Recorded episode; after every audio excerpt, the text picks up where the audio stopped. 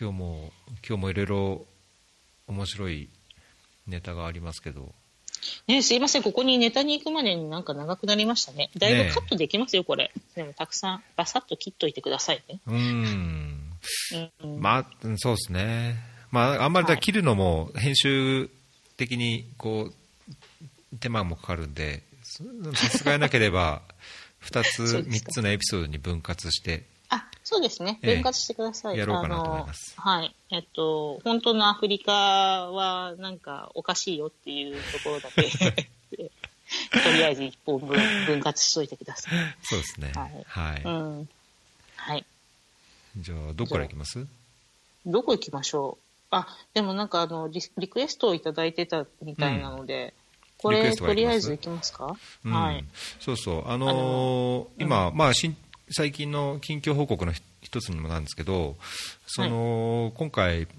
インターネットつかつながる家に引いて、うんうん。スカイプでまたやろうと思ったときに、まあ、一応シーズン2見て、ねやりますとかって7月、8月ぐらいにしたのもあって、はい。うんどういうふうにやろうかなと思って、ただ、なんか自分だけで悶々と考えても、なんか分かることも分かんないところがあったので、アンケートをやったんですね。で、まあ、そんなにあのそれほど多くの回答があったわけじゃないんですが中からいろんなこう回答をいただいたりあのあのエピソードのこのゲストがいいっていうような質問もあるので、まあ、どの人がいいですか？って聞いてあのこの人この人のあのエピソードだとか、まあ、すごい僕にとってプラスになるというかあのお、まあ、真摯なというかそのクオリティの問題とか、まあ、どういうふうにすべきか、まあ、その長さも長いより短い方がいいとかっていうコメントもあったんですうん、けど、私それ書いたような気がする。あそうですか。長いより短い方がいいっては私も書いたな。あとはい。音質の話とか、まあ、いろいろ、まあ、技術的なところもおあったので、まあ、そういうところは改善すべきかなと。で一つ、うん。あのーなんかニーズとして高いのが国際機関をこう目指すとかあ国際機関に関心ある人のこう声がすごい聞こえてくるんですね。うん。うん。でやっぱりそういう経験がのある方っていうと、セコモさんが一番かなっていうところもあるので、でまあ、それでリクエストを募ったりしてもして、まあ、いくつかいただいたのがあって、まあ、一つには、そのまあ、国連や国際機関、まあ、特に国連うでん。仕事するためにどうするべきか、まあ、どうしたらいいでしょうかっていうところの、うん。こういろんな経験談とかを聞きたいっていうのがあって、まあ、JPO っていうのが一つではあると思うんですけども、まあ、仮に JPO でなくても、そうじゃなまあ、ない場合、まあ、どうしたらいいのか、まあ、どういうふうにそういうキャリア形成を考えていっていったらいいのかっていうのを、うん。なんかぜひ聞きたいと。お。いうはい。リクエストがあったので、ぜひそこら辺をもうがっつりと深掘りしてほしほしいんですけど。はい。あのーなんか、一回ノートで書いたことがあるんですけど、うんあのー国連、うん、まあこれもなんかあんまり J アラートが飛ばないレベルで話さなきゃいけないんでしょうけど、えっと、国連ってそんなになんか、あの簡単に就職ができるところではないですよね。当たり前ですけど。で、あのこう、私の経験として、えっと、リクルートをしたことがあるんですよ。うんあの、国連にいた時も、それから国連ではない国際機関、はい。えーそのジュネーブにいた時の組織にしても、で、あの、インターナショナルリクルートの、あの、時って、やっぱりこう、ベーカンシーノーティスを一つ出したら、300人とか応募があるんですよね。うんで、その300人の中で、世界中の、もう本当に頭のいい能力もあって、こう経験もある、えー人たちが送ってくるので、あの、すごい大変なんですよ。その、普通にコンペティションに出ようとすると。はいはいはいだって、ね、2カ国語、日本語と英語しか喋れない日本人の、えー聞いたこともない名前の人と、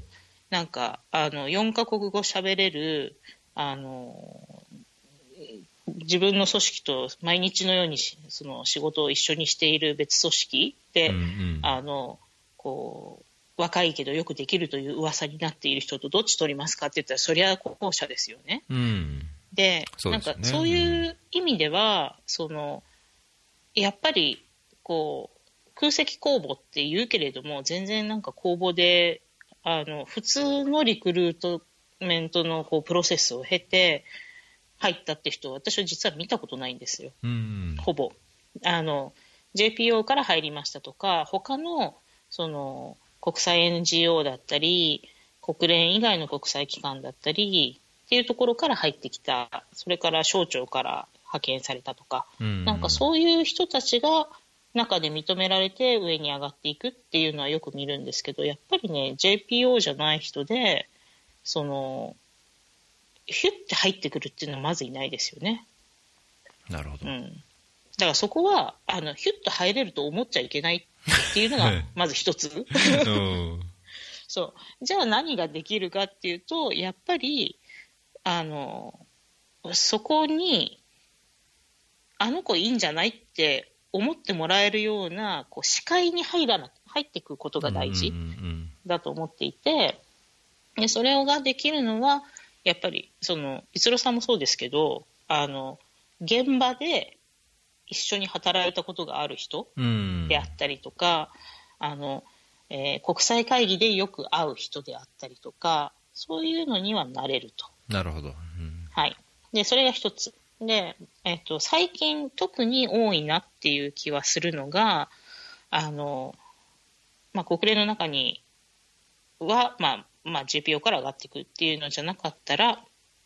別の組織で、えーパートナー組織的なところうん。で。働いてたり、そのコントラクターとして働いてたりとかした人がすごい多い気がしますね。だから例えば、えっと、私は保険セクターなのでそういうのがすごく多いんですけど、あの、えー US、あの、えーペプファーって言って、なんなんだっけ、えー大統領のエイズ救済計計計画、はいはいはい。えー President Emergency Program on AIDS なんちゃらっていうのがあるんですけど、うんうん。あの、要はまあ、エイズのその、たえー対策のために USAID とか、えー CDC から、あの、お金をつけた国際 NGO がいろんな国で活動するんですね。うん。なので、よくあの知っているところだと、えっと、FHI300、えー360とか、あはいはいはい。うん。はい。あのーまあ、国際 NGO だったら、どこだ？あとは、えー、セーブ・ザ・チルドレンとか、うん。えーワールドビジョンとか、なんかそういう大手のところとかが、あの、いろんな国レベルで実施機関になってると。うん。その、アメリカ政府の実施機関として、えー国際 NGO でやっている。それから、グローバルファンド、私が昔いた組織ですけど、そこの実施機関として NGO がやっている。っていうところで、あの、仕事をしている人を評価するところがちょっと強くなってきたような気がしますね。なるほど、ね。現場で、その、うちのやり方でプロジェクトを回した経験がある人をうちの職員に欲しいっていうのが、なんかすごく増えてるような気がする。うんうん。うん。そんな感じしますね。はいなので、うん、そうですね。だから、えっと、そうじゃなかったら、あの、国際メジャー企業って、あの、言ってますけど、あの、ボストンコンサルティングの、あの、うん超切れるあの、うんまあね、コンサルさんだったりとか、プライスウォーターハウスみたいな、その会計機関でオーディット的なことをやってた人を、その、あの、プログラムオーディットをしてくれる人という意味で、その、雇ったりとか、うん。そういうのすごい多いなって気がしますね。うん。確かに。うん僕もなんかそれを最近、まあ前か前からこう、まあ、国連に入るためにいろいろ準備してるときに、うんうんあの多少こう知ってった人のあのなんだっけ LinkedIn？LinkedIn でやっぱりこうつながって、そのその人のつながりとかその人はい。のバックグラウンドを見ると、本当今言ったようにあの、まあ、水の分野だと水衛生の分野だとやっぱりその、 emergency humanitarian の関係のはい。NGO、まあ、 Save とか、うん。あと、うん。まあ、オックスファンもそうだしあの NRC とか、うん、ああいううん。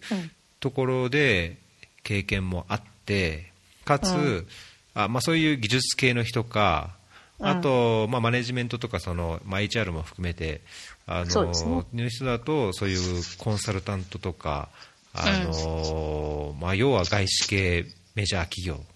ですよね、うんうん。なんかそういう人は確かにねすんごい多い、うん。多いと思う。うん、あの、なんか昔より増えてる印象ですね。なんか、あの、うんまあ、保険分野が特にそうなのかもしれないけど、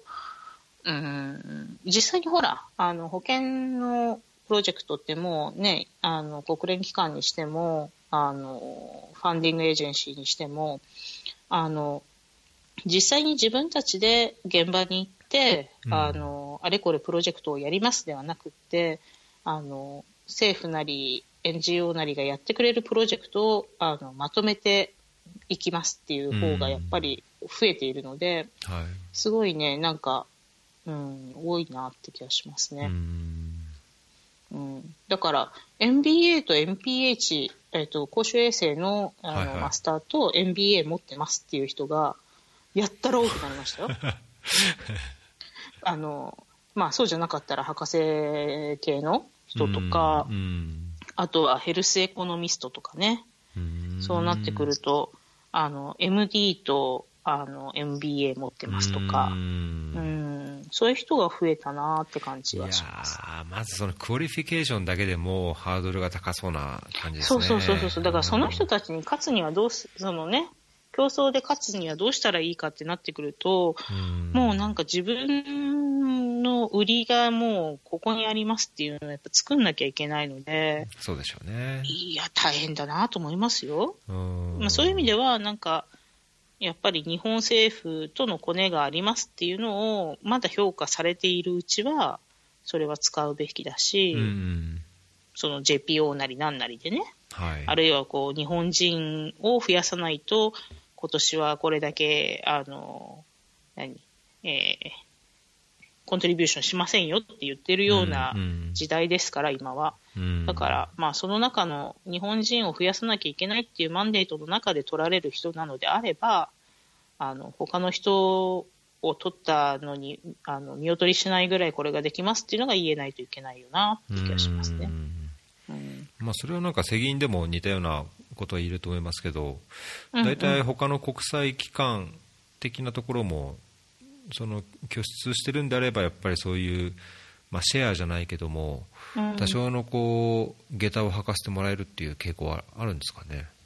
どうなんでしょうね、わかんないけど、でも、あの今はその外交方針として、うん。国際機関にそのコントリビューションを欲しいのであれば、日本人の数を増やしなさいっていうのうん。は積極的に今、外務省が言ってますよね、そのあの外務大臣ご自身が、うんあの宣言してますから。うんうんまあ、それはどうなんだとは思いますけど、実際、だってね、国際機関で勤め始めるときに、私たちが宣誓書を書くのは、ね、あの自国のめあの、えーベネフィットじゃなくって、国際機関のために働きますっていう宣誓書を書かされるぐらいだから、うん日本人を増やせって言い続けるのもどうなんだって気がしますけど、そうね。うん、だからまあ、そこはまあ一つとしても、うん、って感じですね。うん。そう。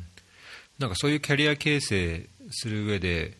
うん。まあ、特にそれこそ、まあ、学生なのか、まあ、はい駆け出しの開発ワーカーの人なのか、まあとまあ、僕なんか多分国連入ったのがもう随分遅い方だとはい、思いますけそうどうん。まあ、うん。そういうキャリアのこう半ばでも本当にそれを目指すんであればどういうキャリア形成をしたらいいみたいななんかアドバイスじゃないですかなんかアイデアってありますとにかく中の人になることが大事だと思うんですね。そのうん名前も顔も知らない人にあのかけるほどみんなそんなになんかあの余裕はないので、うん。あの国際リクルートになったら本当に1人動かすだけで500万円ぐらいかかるんですよコストがね。うん。あの、えー引っ越しさせて、その、はいはいはいはい。何を、あの、なんだろう、全員の動かして、うん。飛行機代出して、それの前に、あの、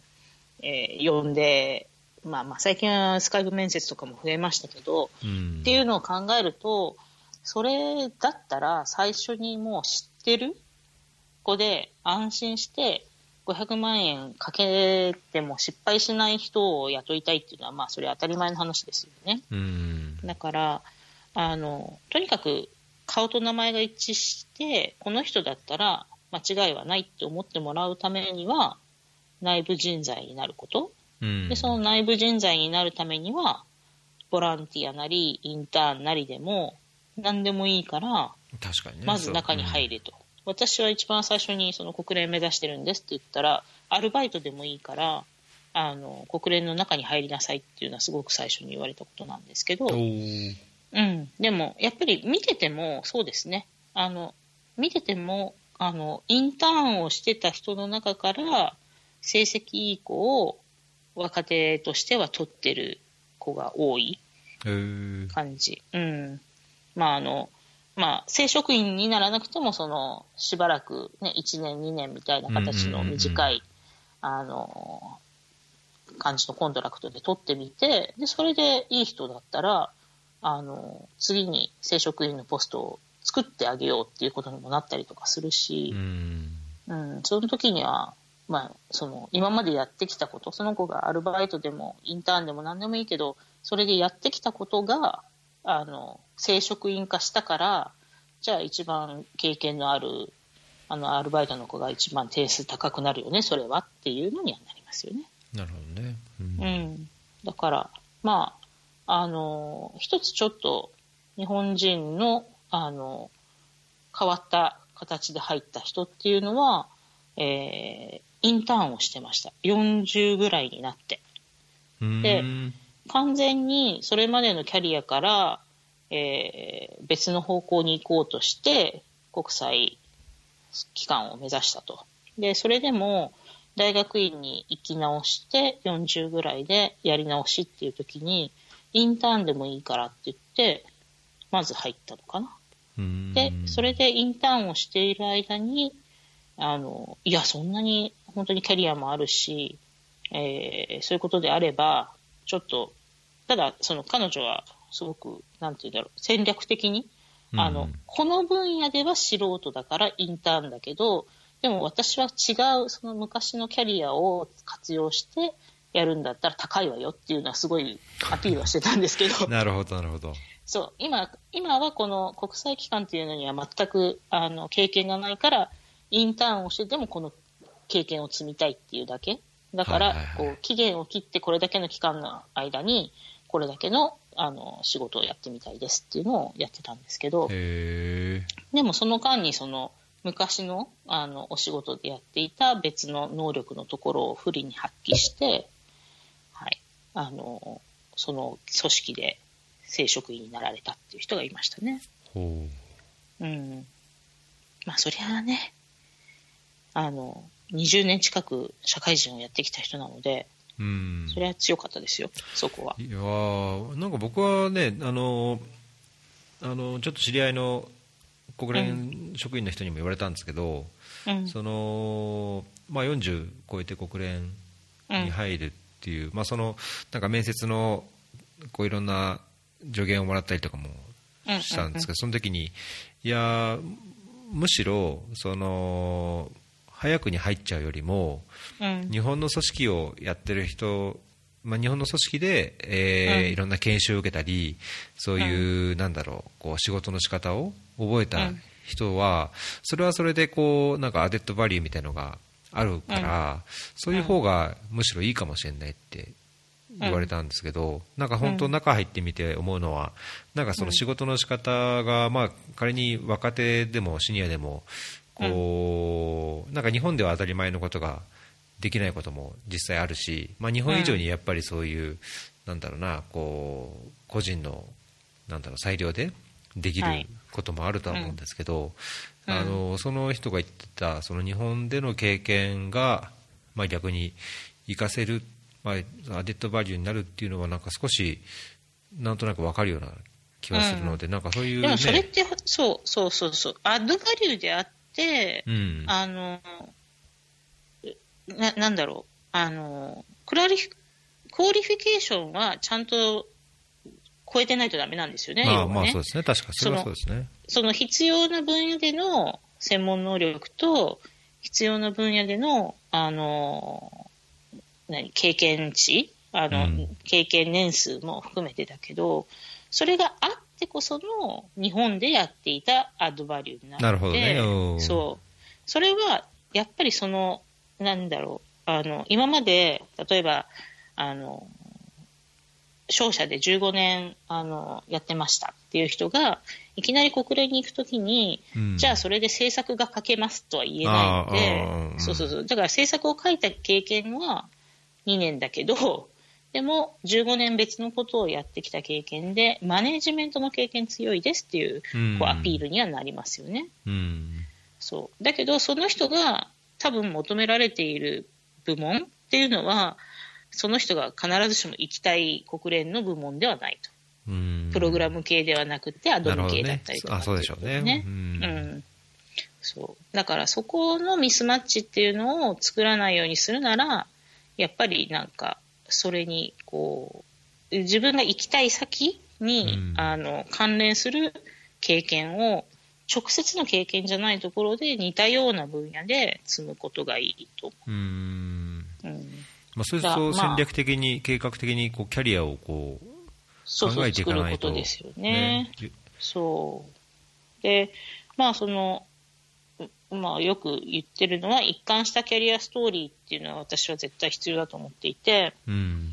これをやったから、今の私はこれに、あの、これが得意になっていて、でこれを活かして次はどうなりたいんですっていうのを言えないと、うんやっぱいけないと思うんですよね。なので、そう、そういった、なんか今までやってきたことがあまりにもバラバラな人が急になんかこれやりたいですって言われても、あ、そうですか、よかったねって言われるだけだと思うので、うんううんん。それはそうですね。そう。で、まあ、あとはね、その CV の書き方でそのストーリーを、こう、もっと作らせることはできますけど、うん。うん、まあちょっと、んなんか国連に行きたいとか国際的になんとかしたいっていうのを考えたときには、やっぱりそこに到達するためには何が必要かっていうのを、うんこうやっぱりボトムアップで考えていかなきゃいけないような気もしますね。なるほどね。いや、そういえば、うんあの、CV は、CV のビールをまだ、あそうですよ。あでもあ、でもだいぶいろんなもの飲ませてもらったから な。あ、そっかそっか。そうそうその後ヨルダンだったいっぱい飲のか。ませてもらいましたから。あはいはいそっ。かあれ？ヨルダンのが先？かな？わかんないけど。うん、いや、ヨルダンに来られた時は、そうですね。まあ、その時もアップライまあね、はしてたから。まあ、いっぱい、はい、いっぱいいただきましたから。はい。そう。あ、でも、そう、あの、一つ、えっと、これは国連の、その、就職の中でも、考えてみてもいいだろうなという、まあ、裏技ではないけれども、あうんの、正当の技で言うと、やっぱり人気がないポストってあるんですよ。おー、はいはいはい。はい。あの、難しい国？うん。とか、えー難しい上司のところとか。うん。うん。で、人気がないポジションって、やっぱりあの中にいる人たちが手を挙げないっていうのもあって、うん。最高峰になったりするんですよね。うんうん。そういう時は、あの、意外と、こう、外の人でもチャンスは回ってくるというのがあるので、あの、まあ、人には向き不向きがあるから、あんまりおすすめを必ずしもするわけではないですけれども、例えば emergency 系とか、うん。うーんと、その、パッと行ってくれる人だったら、もうとりあえず誰でもいいっ。ちょっと qualification 足りないけども、ここに行ってくれるっていうんだったら行ってもらいたいっていうポジションは時々出てくるので、うん。そういうのに行って、キャリアをこう、積み上げる。ななんていうのかな、こうなんか、あの、うん、言い方は悪いけれども、あの、人の嫌がる仕事をしたことに対するボーナス点っていうのはやっぱりつくので、そう、それはちょっと考えてもいいのかもしれないですね。うん確かにね。うんそういうのありますね。なんかやっぱりこうね固執す、本当に戦略的にというか、うん、考える必要はあるでしょうね。そうなんですよ。だけど、まあでも、ね、なんかもう一個の別のそのポイントにもなっちゃいますけど、うんいや、国連やめた方がいいかもしれないですよ、最近。あんまり大声では言っちゃいけないけど、国連なんか最近ひどすぎるから。うーん。うん。いや、まあそもそも僕、その国際機関を目指す人、まあ、なんか、よく、あのまあ、フェアリー関係でもそうですけど、うんうん。国際機関を目指す方って最近すごい僕自身接する機会というか、あのまあ、フォローしてもらう機会とかもあるんですけど、はい。皆さん何を、何を期待して国際機関、まあ、国連を目指すのかなっていうのが多分人それぞれだと思うので、うん。ななんどういう理由なのかなっていうのが分かんないからね、まあ、その待遇とかそういうなんだろうこうイメージなのか。ステータスとか。うーん。まあね。まあねそそういう意味ではやっぱり、あの求めるものによってはいや今はうん。そうじゃないから考え直した方がいいよとかっていうのはうん。あるかもしれないですよね。多いですよね。いやーな、うん、なんか本当に、いや、国連どうなっちゃってますかね？って感じだから。うーん。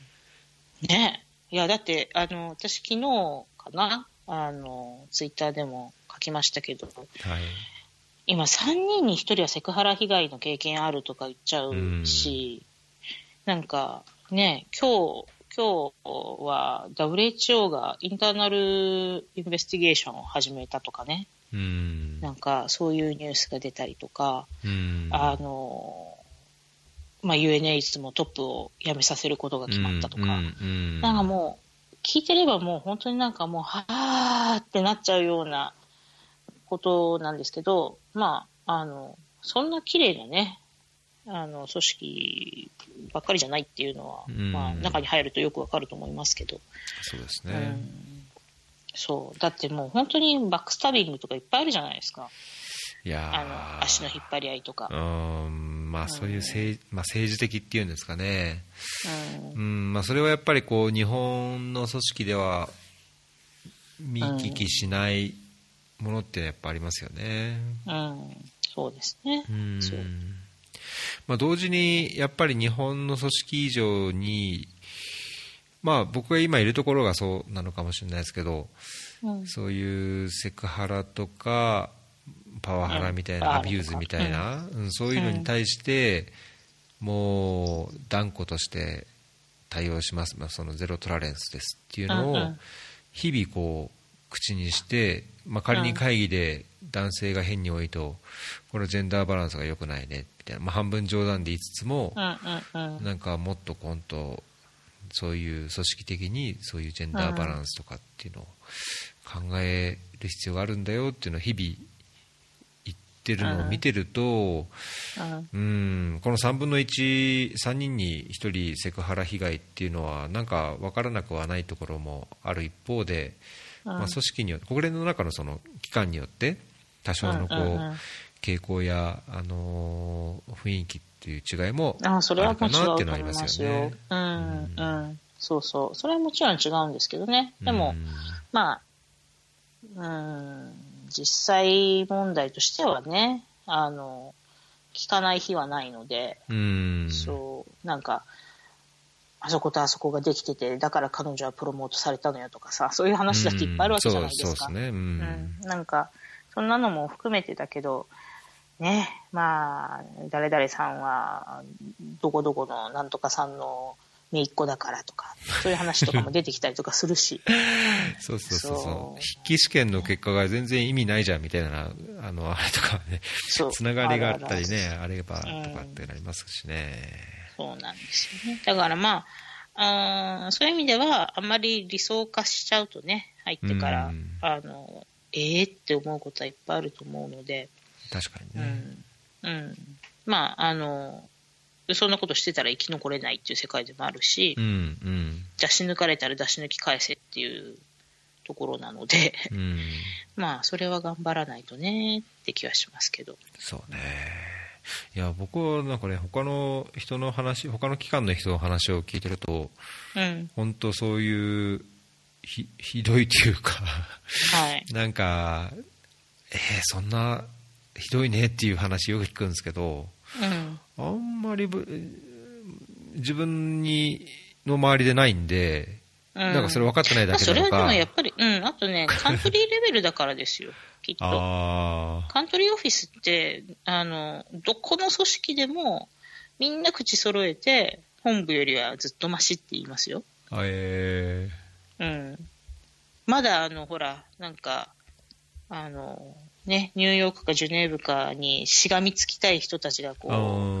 ー蹴落とし合いをしてるっていう話じゃないので、なるほどなるほどそうそうそう。まだあの、その国のために何かをしたいと思ってるとか、本当にその人たちのためにっていう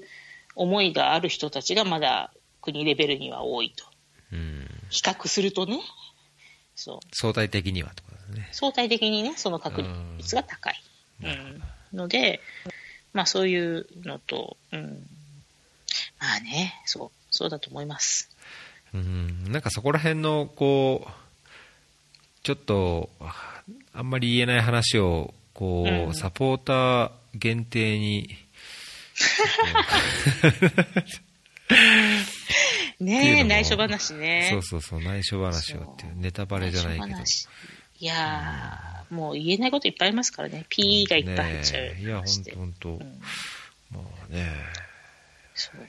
言えないのは言っちゃうともう困っちゃいますからね。うん。でも本当にあの、そのキャリア形成で必要なことっていうのを考えてたときに、あの、まあ私自身が自分もそうだったっていうのもあるんですけど、うん。国連以外の選択肢っていうのがあるとないとでは、その、なんか、受ける時の、あの、態度も、それから入ってからの態度もやっぱり違うので、あの、できれば、国連じゃない道も確保できるような作り方をしたらいいんじゃないかなとは思いますね。おーすごい同感しますね、それ共感しますうね、ん。だって私たちほらあの、まあ、開発ワーカーって言ってますけどあの他の世界では全然通用しないような人間かもしれないじゃないですか。私なんて私なんて特にあのこれから新しい世界に入っていくのにどうしましょうって感じですけど、日本人じゃない日本人ですそうそうからねそう。でも、この世界しか知らないので、もうなんか、開発援助の切った張っただったらもう死ぬほどやりますけれども、うんそうじゃないところの選択肢が、例えば、その、フォープロフィットの企業に勤めるっていう選択肢はもう私の中にはないんですよね。い。やーてかよっぽどのこと、ね。うん。変わった人じゃないと、あのこんな人間取ってくれませんから、そうなると、やっぱり業界内での評判とかも考えなきゃいけないので、うん。やりたいことができないこともいっぱいあるし、そう、あの、そうなってくると、やっぱりちょっとね、なんか、就職の、あの、まあ、転職なり就職なり、もう難しくなる、こう、切羽詰まってきちゃったりとかもするから、まあ、いうんや、これが、国連がダメだったら NGO のこういうところでちょっと違うことやってみようとか、起業してみようとかなんかいろんな、そう、うんあの、社会企業でも何でもいいので、違う道を考えるっていいんだろうなというふうには思いますねう。んうん。それは大切だと思うはい。あの、私は特に自分がその、ずっと大学に入る頃から国連に行きたいって言い続けて、うん。早かったから動きが。あの、本当に最初の就職先が国連組織なので、あそうなんですか？へえ。そう、日本でね、そう。あのナショナルスタッフをやっていたので、それこそアルバイトから入ってナショナルスタッフですけど、うん、だから結局、この世界しか知らないんですよね。うーんそれは今になったらもったいなかったなというふうに思います。おーそそうですか、うん。うん。今更ね、インターンとかさせてくれる、あの、一部上場企業とかもないし。いやーだから僕以前いろいろ仕事探してる時にええあのーあの某グーグルとかなんかああいうところでそういう経験が活かせるポストないかなと思って探しましたけどね、うん。ね、まあアプライはしてないですけど。そう。あの、私はかなりやり手の、あの、転職、ななんていうのね、えー、ヘッドハンターがうん。友達にいるんですけど、日本人で。うんあの、日本企業で売れるところはありませんって言われましたね。まあ、私を。まあ日本企業より。外資のこう日本日本支社っていうか日本本社みたいなそういうんだったらいけんじゃないですか？でもそういうところは、あの、類似業務経験をとても重視するので、それも難しいですって言われて。こいうそうだねーって言いながら。はい。おーうん。あ売れないのよ、私たち。どうします？どうしましょうね ねいや本当ポッドキャストで僕生きていけますよえ。そう。いやいや、だからまあね、いろんな、あの、その、雇われない仕事の仕方っていうのもありますからね。うんうん。そそういう道を探すしかないんでいしょうけど。やいやいや本当生きる力をねやっぱりこう自分で鍛えつつそのね、うんその副選択肢をいろいろ持った上でまあここにもここはどうかあそこはどうかっていうふうにやっていくのがやっぱり生きていく上では必要でしょうねうん、だと思います。もう、うんあの、この間も書きましたけど、ねえ、援助があと何年日本ができる国なのかわかんないし、そう、あの、あれも、国連だってあと何年今みたいな形で続けられるかわかんないですし、うんそうね、うんうん、そう。っていうのはすごく思いますよ。確かに。うん。